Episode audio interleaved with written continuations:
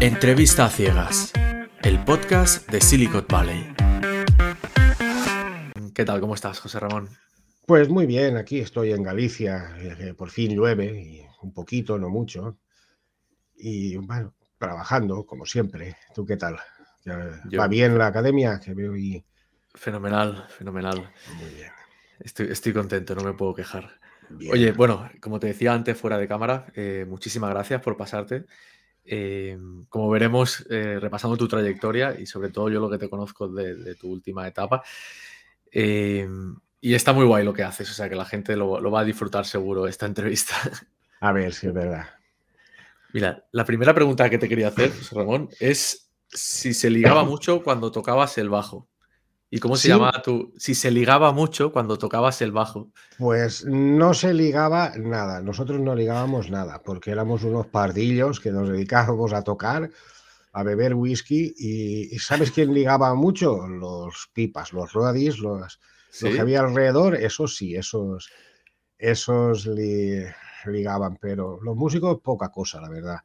Eh, Hostia, pues no sabía que los pipas ligaran, que yo pensaba que solamente...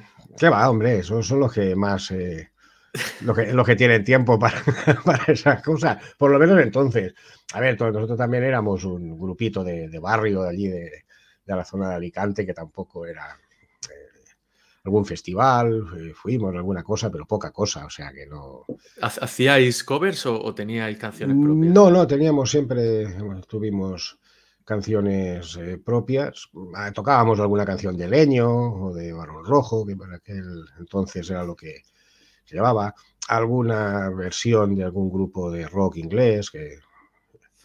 Pero vamos, básicamente teníamos un repertorio pequeño, pero nuestro. Pero ya te digo, aquello era más un, un divertimento que, eh, que un que un medio para ligar, ¿no? Quizás. Sí, ni siquiera eso, te iba a decir ni para ganarse la vida, ni para ligar, o sea, no sé.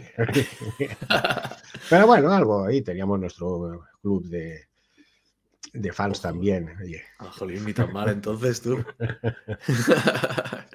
Qué bueno. Entonces no eres gallego. Yo pensaba que eras gallego. No, no, yo soy alicantino. Lo que pasa es que pasó una gallega por mi pueblo y ya sabes lo que pasa.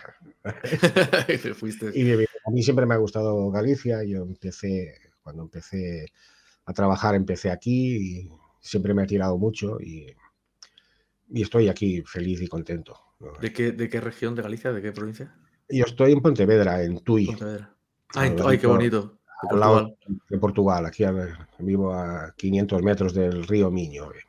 Qué bueno, pues yo estuve veraneando en Tui hace, hace ahora unos cuatro años y sí, sí, me acuerdo que estaba cerquísima de, de Portugal. Sí, sí, de hecho hacemos frontera, estamos eh, al otro lado del río, es, Portugal. De hecho, las ciudades de Tui y Valencia, eh, aquí tienen lo que se llama la Eurocidade, que es una especie de mancomunidad de, a los dos lados eh, que hay aquí en Tui y Valencia, está en, La Guardia y Camiña, y en Salvatierra y Monzón, y hacen cosas juntos para a nivel... Está muy bien a nivel cultural y a nivel comercio, a nivel de turístico, o sea, un concepto de eurocidad, que dicen de eurociudad, que de colaboración entre eh, las dos partes, porque generalmente eh, es como una ciudad separada por el río y, está muy, muy interesante porque a nivel cultural, a nivel de, negocio, a nivel de, todo, se colabora bastante. Bueno, la verdad es que a mí me parece muy bonito aquella zona de, de Tui. Esto es precioso. Además es un, microclima especial. No es la Galicia esta lluviosa del norte de Pontevedra. Luego aquí hace un clima bueno, llueve lo justo y, como vivo en medio del campo se vive como Dios. Hostia, vives en medio del campo, qué suerte. En medio del campo, en una casa en medio del campo. Esto, eh, esto sí que es la, Galicia profunda, esa que, decía la otra. y de maravilla yo no salgo de casa, a mí me traen el pan, me traen eh, el pescado a casa. Me, lo quiero. eres buen ermitaño entonces. Sí, sí, sí. De hecho, eh, a veces hablando, pues eso, en una WordCamps y tal, que hay mucha gente que quiere ser eh, nómada digital. Dice, pues mira, lo, grande precisamente del, tema online, de ganar una vida en lo digital, es que a mí me permite ser un ermitaño digital y al que quiera viajar le permite ser un nómada digital. O sea, que yo desde mi cueva puedo atender a, cualquiera. Qué bueno, sí, sí, me, resuena porque yo he vivido también cuatro años y medio, viví en la montaña y me fui por el mismo motivo que dices tú, porque eh, todo esto que se vende, ¿no? del nómada digital, pero también se puede lo de ermitaño, que es algo que también a mí me, me gusta y, si tienes, al final, si tienes una conexión a Internet, poco más necesitas en nuestro oficio. Sí. Además, ahora, mira, que hace ya casi un año que nos pusieron la fibra, que, están poniendo la fibra aquí en el rural gallego y tal, ahora es una. ¿Antes lo hacíais con satélite o con qué? No, antes iba por ADSL. Ah, vale, vale. Eh, a ver, suficiente para trabajar, porque a mí me llegaban 15 megas, dificultoso para estas cosas, para una videoconferencia tal, con dificultad, ¿no? Pero para trabajar, realmente para el trabajo que nosotros hacemos no necesitas una gran línea. Pero ahora sí, ahora una fibra de 600 va esto como un tiro ya. Con eso, bueno, luego hablaremos. Por eso ahora streameas, ¿no? Sí, sí, además justo, justo. ahora se puede. Empecé en abril del año pasado porque pusieron la fibra, que ya lo he hecho antes, pero era imposible con, con OBS y Twitch. Y, que va. Explotaba el tema. No, que no llegaba, no. Ya, ya, ya. No había manera. Oye, hablemos un poco de, cómo llegó la, tecnología a tu vida. O sea, ¿en qué momento?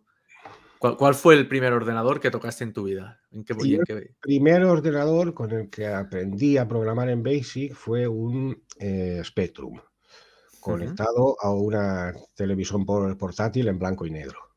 Ostras. No sé qué, ya no recuerdo si era el X, no sé qué. Aún lo tengo en casa de mi madre de Alicante, aún lo tengo el Spectrum, que era, tú no sé si lo habrás conocido, porque tú eres muy... Bueno, de, foto, de fotos. De fotos, pues vale. Ese fue el primer ordenador y donde aprendí a programar en BASIC. O sea, el primer ordenador que tuviste, ¿tú ya aprendiste a programar ya? Sí, sí, de hecho yo lo compré para eso. ¿Y mm, por qué, por qué, por qué motivo lo yo soy, yo soy, yo soy un señor mayor, ¿vale? siete años. Entonces a mí Internet llegó a mi vida eh, a los veintitantos, veintimuchos, ¿vale? y, llegó porque yo viajaba mucho, yo era representante de juguetes, era viajante, de juguetes de los de toda la vida, de los de viajar, me tiraba tres meses por ahí de, viaje, ¿vale? Vendiendo juguetes en Galicia. Yo venía desde Alicante con mi coche, eh, desde los ah, años. Por eso, por eso la historia de amor. Eh, sí, pero eso luego, porque ahí no, ahí no. Y yo empecé con 16 años a viajar. Entonces, ¿qué pasa? Viajaba mucho, tres meses de viaje y tenía mucho tiempo libre porque tú atendías a los clientes en horario comercial, a las 9 de la noche terminabas. Y, yo creo que lo más triste que hay en este mundo es estar solo en un hotel. es tristísimo. Entonces, pues leía mucho y me dediqué a estudiar. Estudié pues de todo, estudié hasta asesoría fiscal, o sea, con a distancia, a mí, yo con la UNED, la UNED para mí ha sido la hostia. Y, entonces, ¿qué pasa? Pues bueno, pues estamos hablando del año 86, 87, por ahí. Ya empezaba a sonar un poco aquello de... de, no, hablamos de Internet, hablamos de lo que era la informática. Informática. Tú date cuenta que en el año 82, cuando yo hice el COU, vinieron unos captadores de la Universidad de Alicante porque en el 83 se abría la facultad de informática de la, de la Universidad de Alicante y no se apuntó ni Cristo. O sea, de hecho, tuvieron que retrasar un año la apertura porque es que no tenían alumnos. Eh, en el 86, informática, ¿qué era? Yo recuerdo que un compañero me dice, ostras, José, ¿eso de informática qué es? Y, y, yo le digo, mira, tú, ¿te acuerdas de la fábrica para allá que viajamos? Una fábrica muy grande de juguetes que había en mi pueblo. Eh, pues yo soy del pueblo de los juguetes, de Ibi.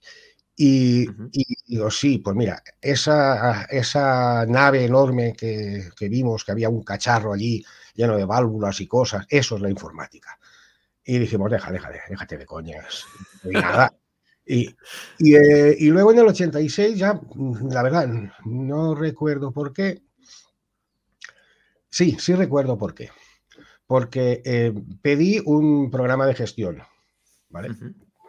El típico programa de autónomo de facturación, gastos y tal. Y, entonces eh, trabé mucha amistad con el programador, que lo estaba haciendo en C.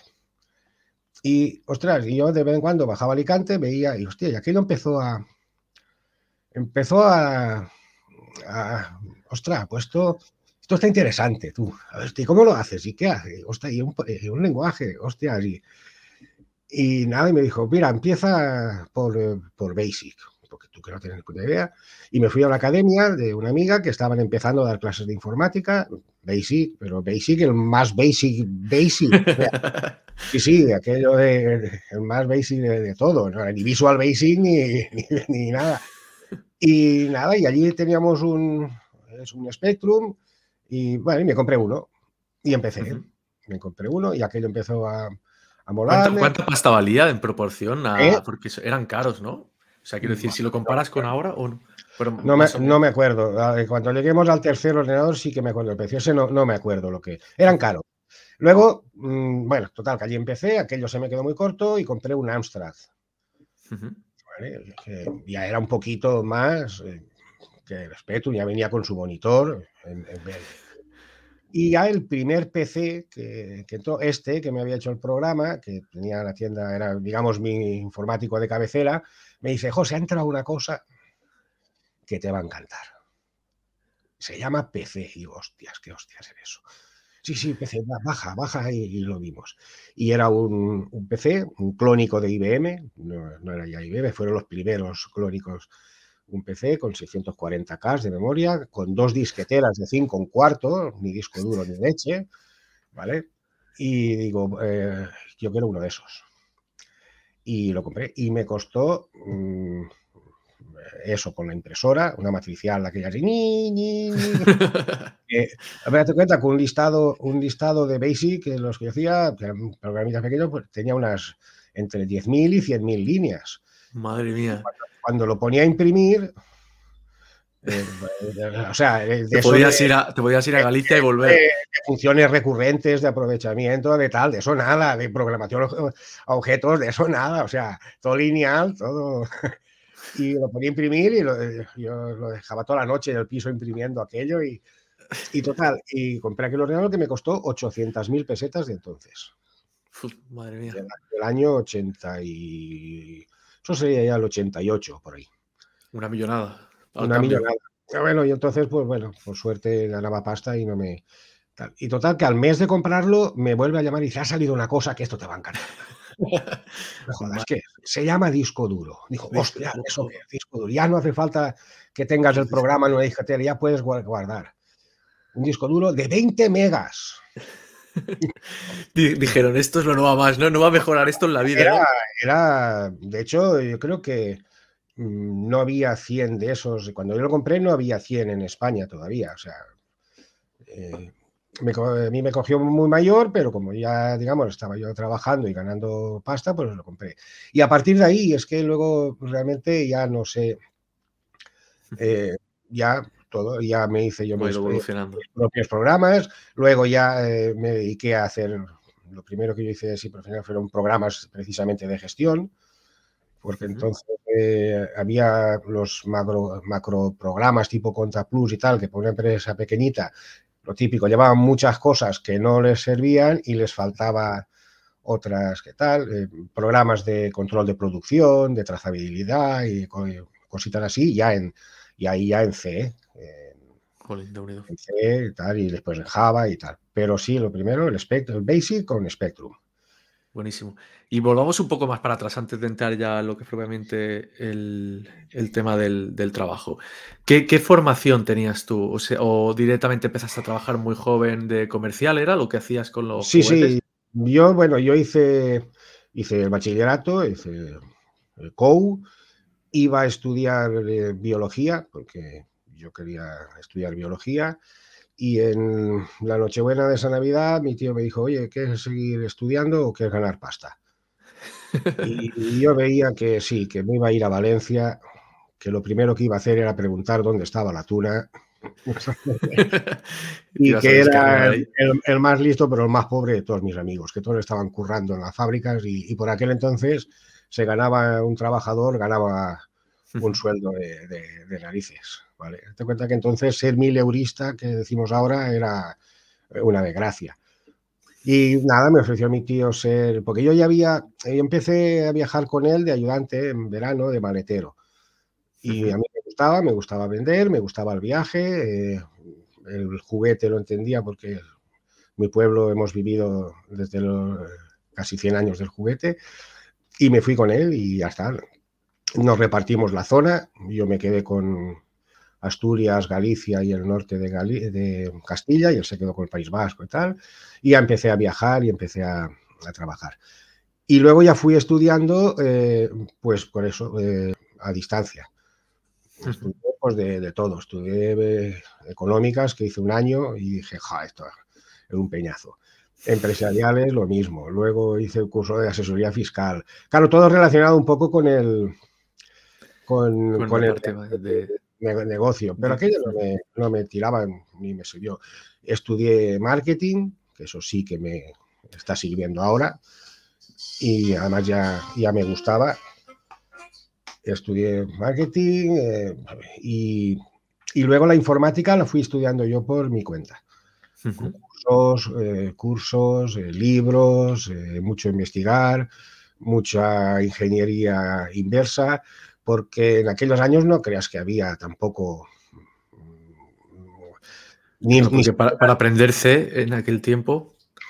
Bueno, yo tenía, tenía la ayuda de este, este amigo, que era el que qué tal, y entonces él me iba, digamos, guiando un poco, pues lo que haces tú ahora en tu, academia, pero bueno, a nivel eh, eh, particular, ¿no? Y en, de hecho yo lo contraté a él como profesor particular porque no había, es que estamos hablando de eso, del año 89, 90, y a partir de ahí, ¿no? Y a partir de ahí fue, pues eso, no parar ya de estudiar hasta ahora, pero siempre por mi cuenta o contigo o con donde está que yo tengo la gente que ha estado en la universidad y tal, dice, pues sí, hemos programado media hora en cinco años, joder, sé que...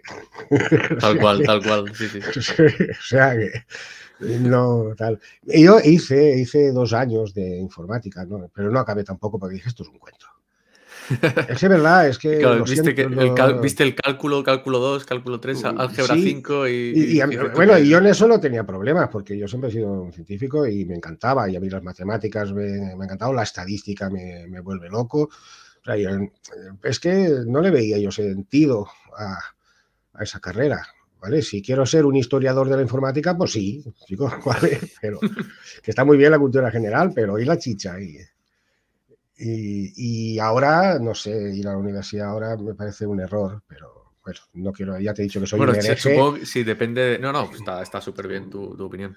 Ahí, ahí, eh, a ver, siempre está bien ir a la universidad, porque además, eh, pero no por lo que aprendes, sino por lo que te forma en la vida, en conocer gente, en cómo son las cosas, eh, tal. Nunca está mal. Pero no solo sirve eso. Luego sí que es aprender eh, es mira, cuando me saqué el carnet de conducir, me dijo el de la autoescuela, toma, ya puedes aprender a conducir. vale, pues es lo mismo, más o menos. Totalmente de acuerdo, sí, sí. A ver, dependerá siempre de lo que venga a ser el, oficio que quieras tener. Obviamente, un médico. No, hay un médico, un abogado, un ingeniero, un. Sí. Además, siempre está bien, sí está bien, pero que no te puedes. que Hoy en día. Eh, con los grados como están, sales de la universidad y no te contrata ni Dios. Porque es que, no, es, que no, sabes, no sabes nada. Sin embargo, haces un grado de, FP o haces tal y estás preparadísimo para trabajar en cualquier sitio. Estoy de acuerdo, sí, sí. Es lo que yo, eh, eh, eh, lo que yo le achaco a la universidad es que no se ha puesto al día ni tiene intención de hacerlo. Sí, es una institución que se mueve muy despacio y tiene una adaptabilidad muy lenta. Es lógico porque las instituciones van despacio, pero chico, que el mundo hoy en día va muy deprisa. Sí, en nuestro campo más que nunca. Claro. Pero es lo que tú dices. Recuerdo que entrevisté a otro, a otro compañero, el último que entrevisté, que me decía que, que bueno, que le explicaban en ingeniería informática, ¿no? Como, bueno, no era, era otra ingeniería parecida, de multimedia, que le explicaban un concepto y luego cuando le explicaban esos conceptos le decía, venga, ahora hacerlo en Java. Y, el, y, mi, y, el compañero decía, pero ¿no vas a explicar Java? decía, no, para eso te coges un libro y te lo aprendes. Y entonces dices, joder, ¿para, qué, vengo? ¿Para qué, pago, ¿Para qué vengo aquí? claro. A ver, sí, está bien, yo no, estoy en contra de la universidad ni mucho menos. Lo que estoy es que veo, lo que veo es que van muy, muy atrasados y muy fuera de onda, totalmente fuera de... Cuando la universidad, cuando se creó, fue precisamente eh, para, para estar eh, eh, puntera. La universidad debería ir por delante, no por detrás. De, la universidad, para hacer honor a su nombre, debería ir por delante siempre, en todo que para eso se crearon, cuando se crearon. Entonces... pero luego es que se llenan de catedráticos que están allí más apoltronados que la madre que los trajo y... Claro, pues ese es el problema, que... Que no se actualizan ni tienen la intención de hacerlo. Y bueno, y hay carreras que sí, que son lo que son. Un médico, pues tiene que ser un abogado, pues tira más de pasado. Eh, eh, son carreras que tiran más del pasado que del futuro. Porque los abogados con jurisprudencia, los médicos con todos los errores que han cometido los anteriores, pero nosotros no, nosotros tiramos todos los días de sin futuro mirar atrás. sin mirar atrás. Porque, no, porque es que lo de ayer no por nada, porque ya no nos sirve. O sea, no es que no queramos mirar para atrás, no, es que no nos sirve. Lo de ayer ya no nos sirve, hoy hay otra cosa nueva. Total, total. Oye, ¿y cuál fue tu primer, tu primer empleo? O sea, cuéntame un poco, cuando estabas con el tema de los juguetes, aprendiste tú a, a programar y dijiste incluso que creaste como unos primeros programas de gestión. ¿Todavía seguías compaginándolo con el trabajo? Porque entiendo que todo esto, aparte, perdona, es, todo esto ha sido autónomo toda la vida, ¿no? sí, desde, los 18 años. Madre sí, sí, yo lo compaginaba. yo siempre, yo nunca he tenido un negocio solo, siempre como mínimo dos. Y lo compaginaba porque es que tenía tiempo, ya te doy cuenta. Yo viajaba eso, hacía dos viajes, viajaba a lo mejor siete meses al año, repartido en tres, tres y viajecitos de a cobrar de estos de que no te pagan y tienes que ir a cobrar. Y luego tenía cinco meses que no hacía nada. Entonces estudiaba y programaba y tenía otro negocio. Y, y facturabas, que eso es lo importante y también. Y, facturaba, claro. Y facturaba. Y, y pues siempre ha sido así. Y luego cuando dejé ya el, el viaje, porque ya la cosa cambió, ya, claro, mientras era joven y no tenía novia, pues viajar por ahí con pasta era la hostia, ahí sí que se ligaba, con la música no, pero ahí... y luego ya monté un negocio de reprografía en mi pueblo y ya seguí con...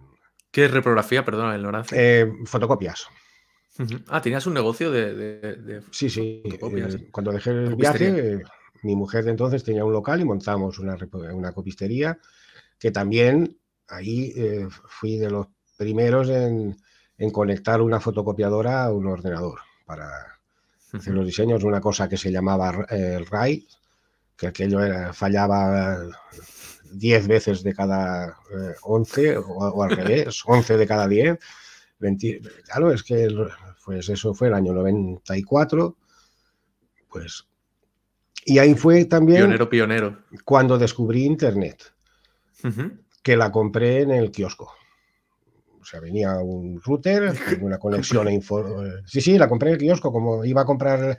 ¿Una revista lo vendían o cómo? Sí, sí, eh, sí, sí, iba a comprar, de hecho iba a comprar mi revista a la que estaba suscrito de informática y vi conexión a internet y tal.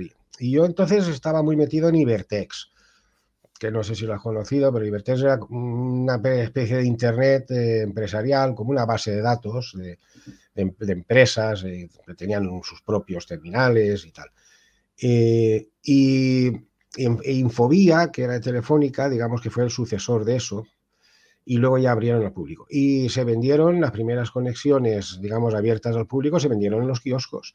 Te venía un router a 9600 BPS, y los datos de conexión a Infobía. Con, su correspondiente sonido al conectarse.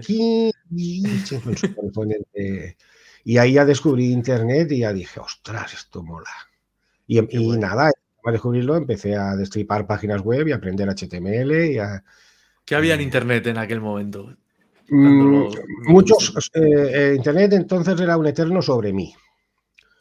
O sea, todos teníamos nuestra página, era la página que ahora tenemos sobre mí, pues eso era todo lo que había en, sobre mí.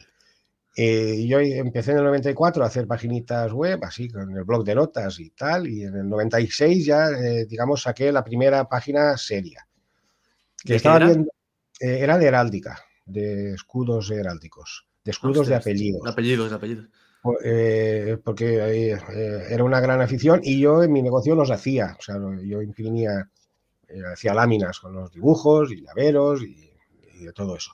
Y entonces em, creé una página donde eh, daba información de los apellidos y vendía las láminas. Y vendí, las primeras ventas las hice entonces, en el 96. O sea, las, hacías online ya en el 96. Online, sí, sí, por correo electrónico y, se enviaba contra reembolso. Qué bueno.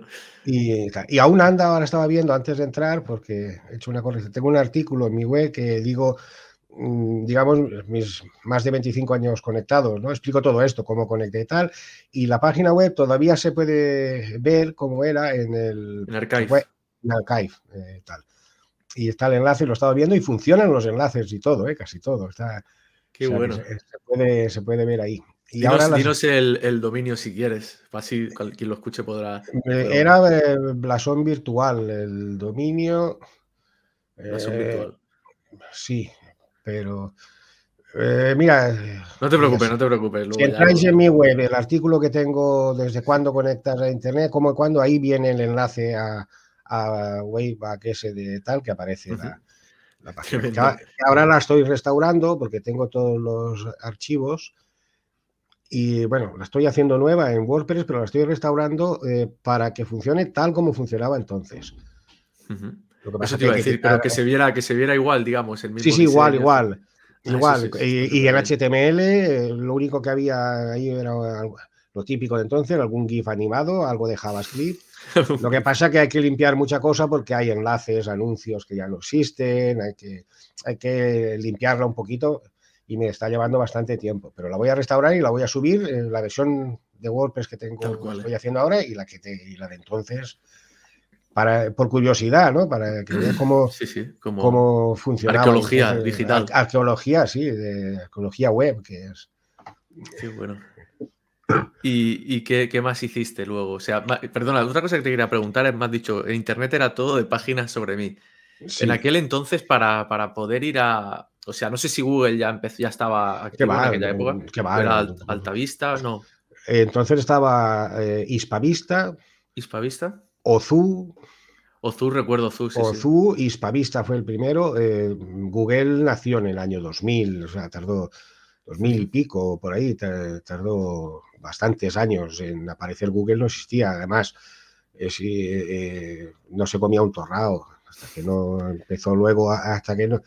Que entonces los buscadores no eran como ahora, entonces los buscadores eran manuales. Tú tenías que enviar tu dirección, los que gestionaban eso eh, lo clasificaban, eran lo clasificaban, agregadores, eran agregadores. Entonces, realmente el primer, mm, ahí Google lo que innovó fue en el, en, el crawler, ¿no? en, el, en el robot, en, en, el motu propio, buscar, buscar en Internet y ir eh, clasificando.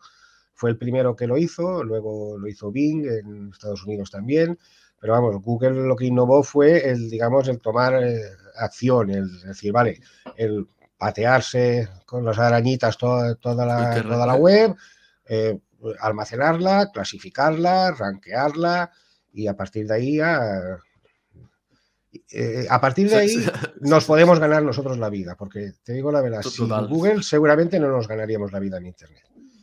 Porque yo en, por aquella época ni por asomo, o sea... Mm, claro, porque la gente que visitaba tu página lo eran, al final era porque mm, ¿Lo conocían a través de la tienda física? ¿Conocidos? Mm, no, porque, porque, bueno, pues en, buscado, en los buscadores que había entonces lo, iban conociendo, si ya se buscaba, oye, el apellido de tal. Entonces había mucho interés por eso. Eh, luego el boca a boca, eh, eh, los intercambios de enlaces que ahora están prohibidísimos en cuanto a que tú me enlazas a mí y yo a ti es lo que funcionaba. Era la sección de, la típica sección de páginas amigas ¿vale? Entonces, blogs de amigos, páginas de amigas, sí, porque realmente eran blogs lo que había, ¿vale? Todo. Recordad que estamos hablando del año 96, 97, ¿vale? O sea, eh, y, funcionaba todo lo que ahora está prohibido por Google, es lo que funcionaba bien entonces. por eso lo prohibió. Ese, link building eh, interesado, ese tal, ese, ese, oscuro, entonces era lo que molaba, ¿no? Es que era lo único que se podía hacer. Claro, claro. Bueno, y luego llegó la época aquella en que se cogían los enlaces, se ponían 800.000 enlaces en el footer y se ocultaban, que no sé qué es peor. Sí, bueno, y, las palabras claves que se ponían del mismo color del texto, el mismo color que el fondo, para que.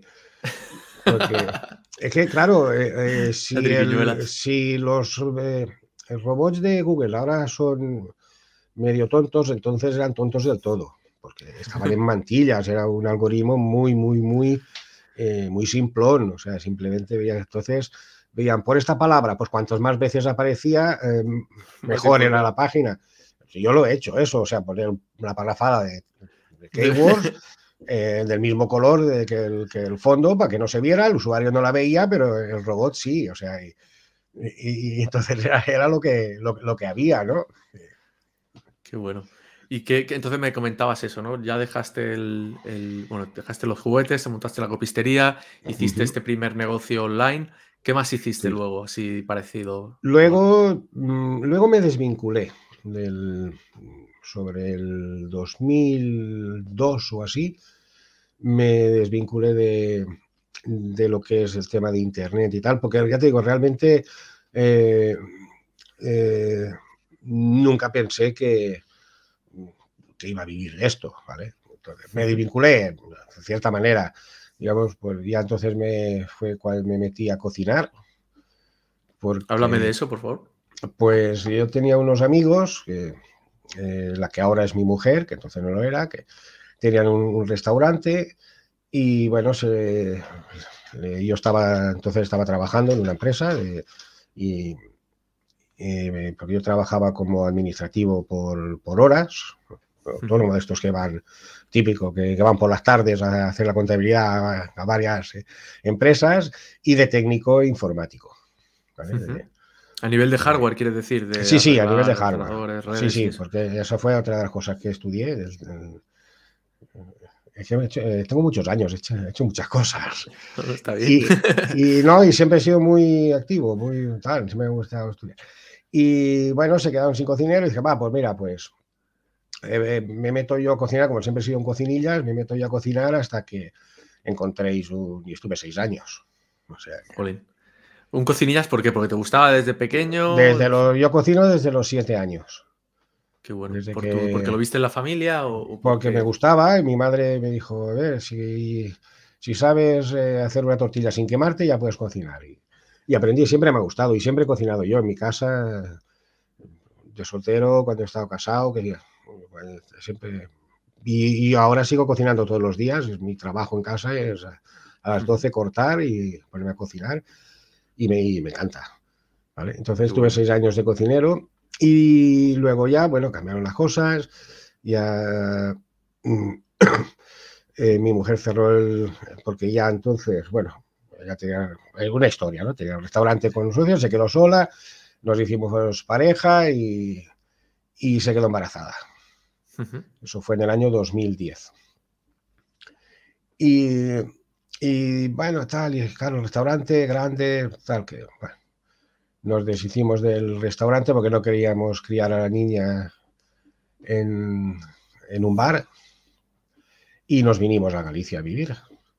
Ah, hasta entonces estabais en Alicante. Sí, sí, estábamos allí en, en Alicante. Hasta, hasta ahí mi vida, hasta el 2010, mi vida fue en, en Alicante. Y nos vinimos a Galicia a vivir y claro, llegamos aquí y bueno, ¿qué hacemos? Y, pues nada, pues yo a lo mío, a dar clases de informática. Y entonces monté una, una academia eh, ambulante, una academia móvil. ¿Qué dices? ¿Esto cómo es? Sí, me llegué, me compré 10 portátiles y con el coche y entonces iba por las asociaciones culturales dando clases de informática cada día en una, y allí sí estuve por unos cuantos, unos cuantos años, hasta que en el 2015 un compañero que también se dedicaba a lo mismo eh, y daba aquí en Tui una, una charla de marketing digital. y, tú qué coño haces hablando de marketing digital? Dice, no, mira, eh, ya no aprieto más cables debajo de las puertas, debajo de las mesas. Eh, porque entonces eh, dar clases de informática ya no tenía sentido porque ya cualquier chaval sabía más que tú. Y me dice, ya haz lo mismo. Digo, y como que, que haga lo mismo. Sí, sí, mira, tú con tu trayectoria y lo que sabes tal, lo tuyo es dedicarte al marketing digital y a, y a WordPress. Digo, pues eso de WordPress es un petardazo que la hostia, tío. No me jodas. Si eso es malísimo, eso, eso no vale para nada. Porque yo WordPress lo, había, lo conocí en 2009. Y aquel año WordPress no tuvo muy buen año. Hubo ahí un, sí, unos agujeritos de, tal. Y total, que dije, bah, esto no, yo sigo con Blogger, con mi página, un Blogger que me va de...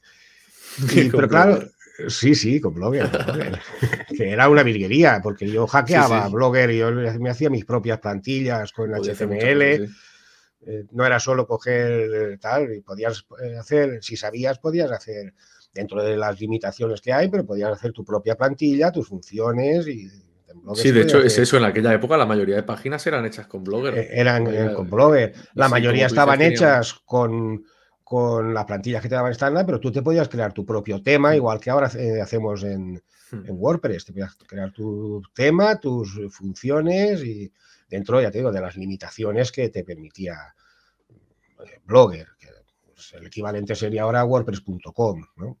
Eh, aquello. Y total que le hice caso y dije, bueno, pues mira, si este me lo dice, que porque ya estábamos viendo el plumero, ya costaba ganarse la vida con dando clases, ya nada, o sea, ya cuando ya tenía todos los abuelos de aquí enseñados, ya que... Y luego, pues eso, pues de técnico, pues ya sabes, pues, joder, pues andar por las empresas apretando cables y manteniendo redes y, y tal, y un, un cachondeo. Y nada, y, y, bueno, ostras, y empecé a verlo, empecé a investigar, me monté un champ en mi ordenador, me instalé WordPress, digo, ostras, esto ha cambiado. Esto ha cambiado. Y ya me averigüé que había unas reuniones por ahí que se llamaban mitas, me fui a Pontevedra una, me encontré con una gente espectacular, maravillosa, y ya pues enganchadísimo hasta, hasta hoy. ¿Eso fue el, el 2015? 2015 empecé, en 2016, 17 por ahí, ya empecé, digamos, a ser activo en la comunidad y a, y a, trabajar. ¿Qué supuso para ti la, entrada, la reentrada de WordPress en tu vida? No lo sé. Pues, joder, pues, ¿qué, supone? Pues que es a lo que me dedico ahora en exclusiva. es, a, lo que me dedico ahora en, eh, exclusiva, a, hacer páginas web, al marketing para negocios locales. Un cambio total, un cambio a bien, porque sí, mi amigo tenía razón. Era, era lo que... Lo que pasa es que yo he ido muy poco a poco, ¿no? Es decir, y no se me ve mucho por ahí porque siempre, digamos, he trabajado siempre en la sombra. Porque yo empecé a trabajar eh, de hecho, ahora el, el 100% del trabajo que tengo es por networking, por tal. Yo colaboro con varias agencias de, técnico y ellos que vendan y yo, eh, y yo Y eh, sí, tú vas a mi página web y ni, siquiera no verás ni siquiera que ningún servicio, no, no, vendo nada, porque no me hace falta. Me gusta este modelo de, de digamos, de, de, colaborar, de trabajar para ti, pues tengo pues eso, los diseñadores o maqueteros. Ahora he entrado en Destaca con Jaime Garmar también. Ah, ¿también estás allí tú? Estoy en Destaca también. Qué bueno. Y, entonces, pues e, ese modelo de negocio mm, a mí eh, me resulta muy cómodo, creo que es muy, muy bueno, no, no todos tenemos por qué estar dando la cara. De hecho, creo que que a ver, que, también la das tú, quiero decir, ahora entraremos en, el tema de streaming, etcétera. incluso de formación y tutoriales que creas. Sí, sí, eso sí, pero, me refiero que a la hora de trabajar, eh, yo soy más de unir que de separar. Es decir, oye, pues si vamos concentrando un poquito, si tenemos ahí, pues tú dedícate a lo que sabes, yo me dedico a lo que sé, ¿vale? Eh, porque si no, esto es muy grande y si tienes que saber eh, marketing, SEO, eh, embudos, em, implementar, ya no te digo desarrollar, implementar, no, no, no, no cundes. ¿Y, cómo es para ti el, trabajar en equipo en ese sentido? ¿Ya tenías experiencia en el resto, bueno, del, resto de trabajos? Que más o menos ha sido bastante luego mm. solitario con lo de ser. Mm, bueno, yo eh, experiencia, pues, pues, sí, cuando llevas una cocina y tienes y trabajo con gente en un restaurante. Por, por, eso te decía al principio que para mí cocinar y, o implementar, desarrollar o hacer una estrategia de marketing es lo mismo. Sí. Eh, de hecho, en uno de los, eh, de los directos lo, cuento eh, en, forma de receta, ¿no? comparando lo que es una estrategia de marketing y una receta, que tengo que escribir un artículo, pero se me pasa. Y, trabajar, a mí no me cuesta ni trabajar en equipo ni trabajar en, en solo. He trabajado en algunos lanzamientos de estos gordos por detrás y, muy bien y genial. por eso digo. Mm, ¿Cómo gestionas la parte burocrática en este, en, al trabajar en equipo? Porque entiendo que siempre colaboras como freelance, ¿no? Sí, sí, sí. Pues ahí, ahí me adapto eh, a, lo que trabajen ellos. Hay gente que trabaja con Trello, hay gente que trabaja con, eh, otras cosas. Yo, no, no, pero no me, refiero tanto a, la gestión de las tareas, sino a nivel burocrático de, lo haces por horas, lo haces por, proyecto. Depende. si es una web, se cierra un precio, lo típico.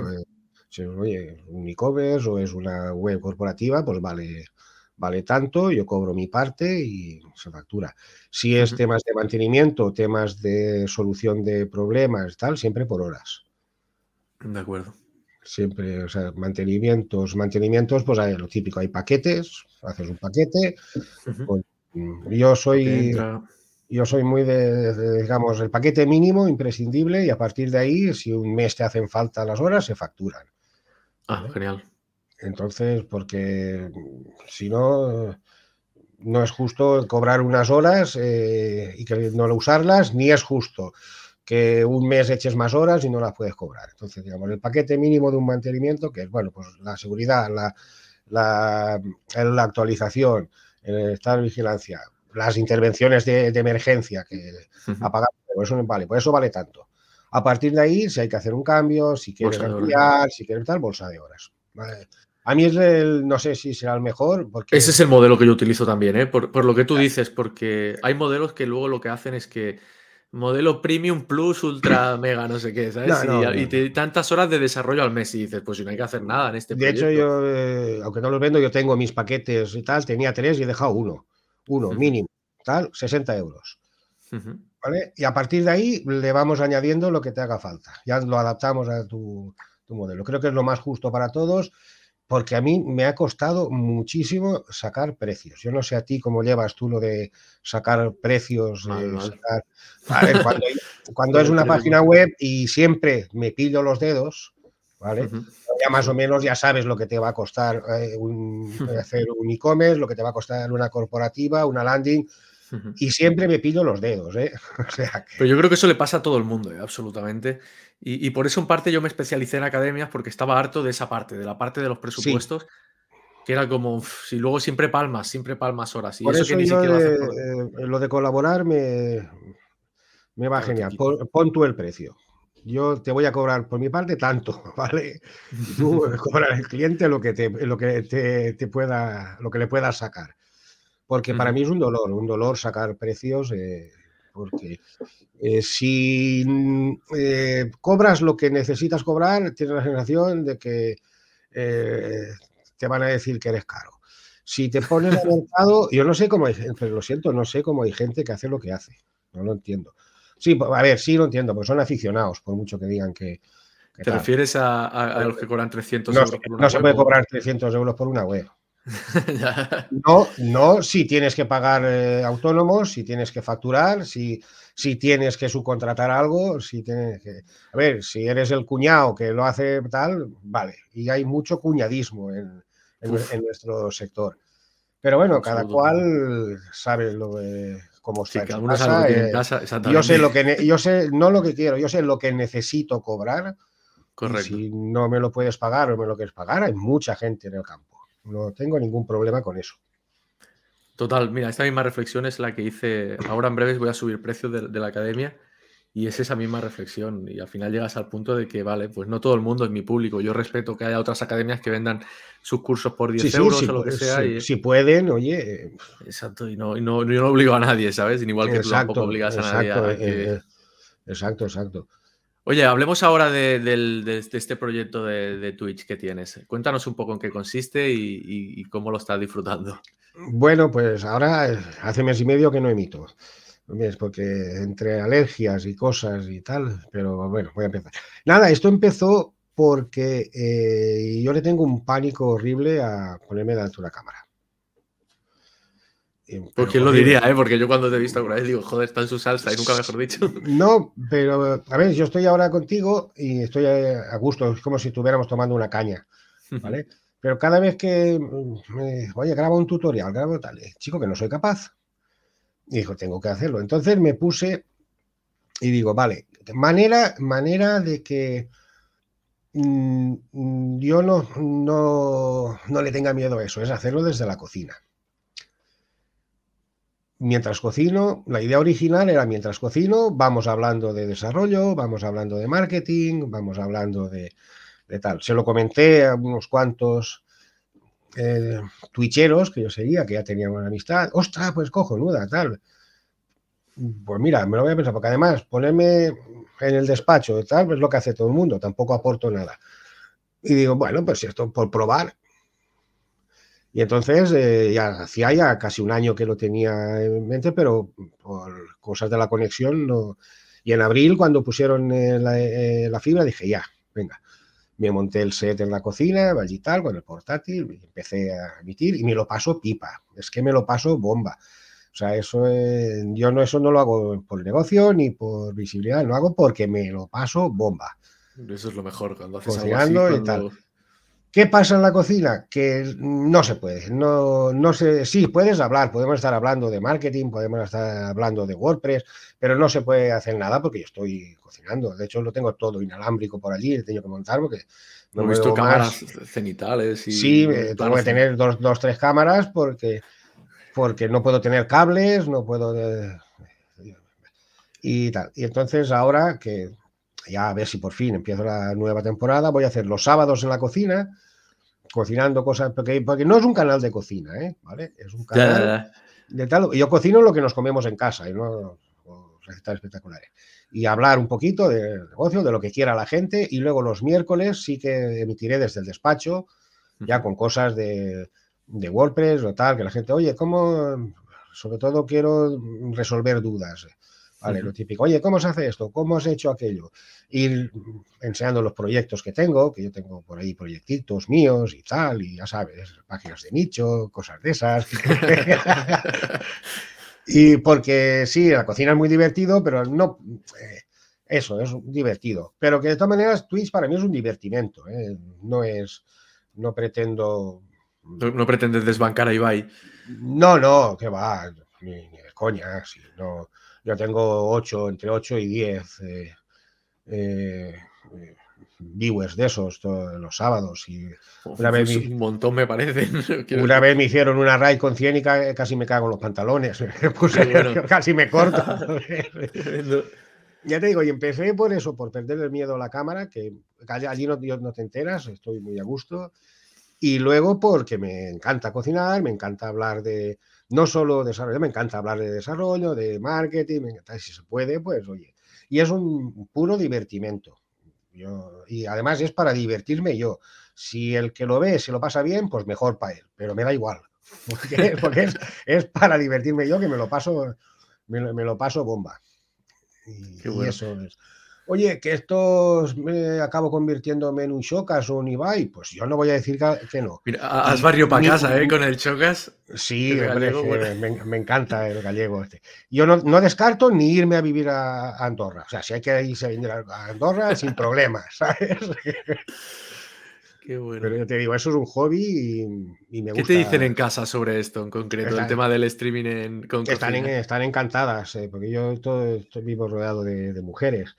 Todo, en casa son tres, eh, mis socias son dos, mis clientas el 99% son mujeres y aquí están encantadas, joder. hasta mis suegros que vienen a comerse lo que, lo que cocino, los sábados vienen a comerse. Están ahí, corta, ya el streaming, ¿no? Que Mi hija tal, está, pues ya ves, muy bien, sí, es, eso, es un divertimento para la familia, para todos. aquí tengo muy buenas condiciones porque tengo una cocina grande aparte de, la casa y entonces eh, se daban, eh, digamos, una serie de circunstancias que, que si no lo hubiera hecho era para matarme, ¿vale? Si no lo hubieras aprovechado, sí, sí. Exacto, pero ya te digo, es eso, una afición que me gusta mucho que, y que ahora la he tenido paradita ahí por temas de salud y tal. Me, voy a seguir. Y sí que quiero un poquito, vale, eh, los miércoles hacer un poquito más serio eh, en el despacho y, porque ya que le he cogido el gustito y que eh, veo que... Me lo... la cámara. Sí, y no, y me lo pide, oye, tal y esto, y claro, en la cocina, sí, yo te puedo explicar, pero no puedo coger y, enseñarte la pantalla y decir, mira, eh, hazlo así, o yo lo hago así, o, tal, o, vamos a ver tu web cómo está, lo típico, que es que eh, también me gusta mucho. Y bueno, y compaginando los dos formatos, creo que, que yo digo, el objetivo, pasármelo bien, y lo estoy consiguiendo. Pues además, te lo, recomiendo. Te lo recomiendo que, lo hagas tú también, que emitas en Twitch sin pretensiones, pero mm, eh, da cierta visibilidad. Eh, y, cuando le coges el gustillo, la verdad es que mola mucho. Eh, eso de estar con no es lo mismo que grabar para YouTube, ¿vale? claro, claro. claro, que todo venía por ahí también, porque eh, me han dicho, ¿por qué no grabas para YouTube o algún tutorial? O, yo más que de tutorial soy de tips, de soluciones, pero es que chicos, que me, tengo un montón de vídeos grabados que no, que no me gusto, que no tal, que no... Ahí no hay, como es en directo, es más, más, ameno, más cercano, más distendido, más... Por eso, pero tiene que ser eso, sin pretensiones y sin, sin crear escuela, ¿no? Pero es divertido. Lo único que absorbe mucho, eso sí. Ya, eso es lo que me tira para, atrás a mí del streaming, ¿eh? Por el tema de que. Pero como no tienes obligación, ya te digo, como Correcto, si lo haces como más a más. Eh, como no vas a ganarte la vida como estos, no estás obligado a emitir ocho horas al día. Oye, pues yo tengo un ratito, oye, para las ocho de la noche, mira, una horita mientras está que tengo ahí, pues voy a, emitir un rato. La gente eh, parece que no, porque tengo ahora pocos seguidores, no sé si tengo 400 y pico o 200, 240 por ahí. Pues y ya te piden, oye, ¿qué, oye, ¿qué pasa? Que no, que no emites, oye, ¿qué tal? Oye, que... Ya te echan de menos, ¿no? Cuando Sí, sí, sí, son los de siempre, pero... Y esa, esa cercanía, ¿no? Ese, ese tal, mola, mucho, mola mucho. Mira, estamos llegando al final de la entrevista y te quiero preguntar varias cosas ya relacionadas Venga, si yo es que me enrollo como una persiana, no me des. No, no, no, para nada. No me des escoba, que. No me des Me ha pasado la, hora volando, me está pasando. por eso ahora me he dado cuenta y digo, hostia. Eh, mira, te, vi que en la, definición de Instagram tienes puesta la palabra argalleiro, no sé si era argallero digital. Argalleiro digital, sí. Y no sé cómo fue que, digo, busqué la palabra argalleiro y tenía como primero como una acepción así algo negativa que decía, permíteme que la, que la lea, que decía que hace cosas por diversión, que cuenta mentiras o que hace cosas de poco valor. Y luego sí que salían otras definiciones, pero prefiero que me la des tú, la, la, que consideres que la correcta. Argallar en, en, Galicia es maquinar, ingeniar, estar siempre Maquinando, eh, maquinando algo, eh, inventando algo, hackear, pero hackear en el sentido de de, llevar eh, algo un puntito más, más allá. Que esa es la definición de hacking, no, no la de... Lo otro es cracking o tal. Correcto. O sea, sabes, el, ostras, esta herramienta, a lo mejor si la utilizo para esto me sirve, ¿sabes? O sea, el maquinar, el inventar, el tal, es lo que significa argallar. Y cuéntame entonces, a partir de aquí, ¿Cómo podemos, esa es la última pregunta que suelo hacer, ¿cómo podemos, cómo pueden contratarte? Y aquí me hablas de la, tanto de la agencia esta que creo que, has montado, ¿no? Que es la de Argallería. Argalleiras. Argalleiras. Argalleiras and Co. Argalleiras, esa es la, agencia de marketing digital para negocios locales de Galicia. Por eso está en, gallego. Que si algún negocio local de fuera de Galicia los atendemos igual. Solo tengo con mi socia Marita Alonso, que es la especialista en redes sociales eh, eh, y, todo esto. Yo me dedico a la parte técnica y de estrategia de marketing y todo eso. Y ahí lo que pretendemos es, eh, pues eso, poner a los negocios locales en Internet porque eso es una cruzada mía y yo, mi, mi abuelo era comerciante, tenía una verdulería, mi padre era comerciante, tenía una armería, mi madre empezó a parir eh, detrás del mostrador de una armería, yo nací en una tienda, he sido comerciante toda la vida y tengo esa cruzada personal de que Internet está hecho a la medida de los comerciantes, de los pequeños. Y ahí estamos, eh, pues, eh, intentando luchar, que es duro, que se hace duro trabajar con, con esta gente mal llamada pequeña se hace duro. Y esa es la parte, ahí en las galleras podéis encontrar. Luego yo, mi base, mi nodriza en, es que aunque no vendo nada, allí está un fórmula de contacto para, para que el que me quiera localizar o, contratar. Mm, suelo trabajar siempre eh, como freelance para agencias, pero, si hay algún cliente directo tampoco, también, también hago el proyecto, no tengo. Lo que pasa es que, digamos, no, no hago búsqueda activa de, cliente directo, ¿vale?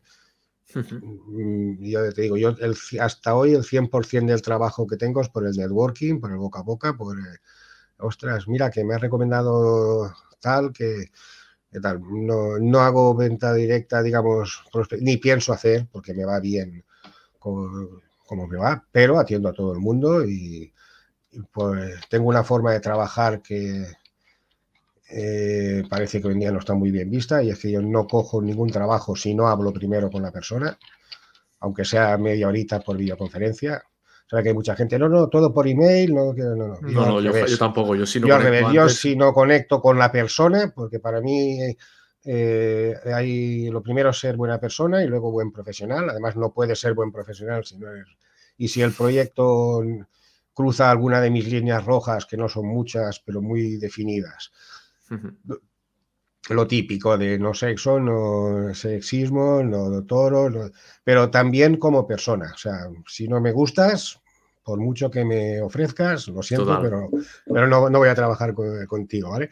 Entonces siempre hablo con, con la persona. Yo, o, o, si, o si trabajo para ti, has hablado tú, a mí me vale. O sea que, porque con la gente con la colabora tengo. Ya tienes afinidad, tengo el mismo trato y sé, sé qué valores compartimos y, y, y, todo eso. Y ya está. Y luego en las redes sociales, en todas soy José R. Bernabeu, o sea que si me busca, el que me busca me encuentra, que decía Manuel Escobar.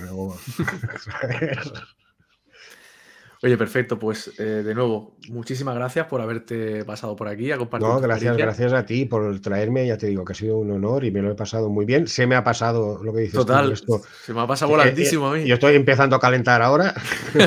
ya vendrás otro día si quieres, entonces. Cuando quieras, yo estoy encantado. Además, me ha gustado mucho la conversación. Pues, pues sí, pues se sale un poco también de lo típico del trabajo y tal. Eso para mí es muy importante conocer a las personas. Total, por eso lo hice.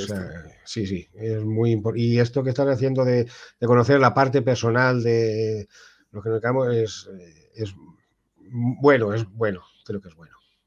Pues muchísimas gracias, José. Un abrazo. Un abrazo. Muchas gracias por haber escuchado este episodio. No olvides suscribirte para no perderte más historias como esta y empieza a aprender en siliconvalley.com.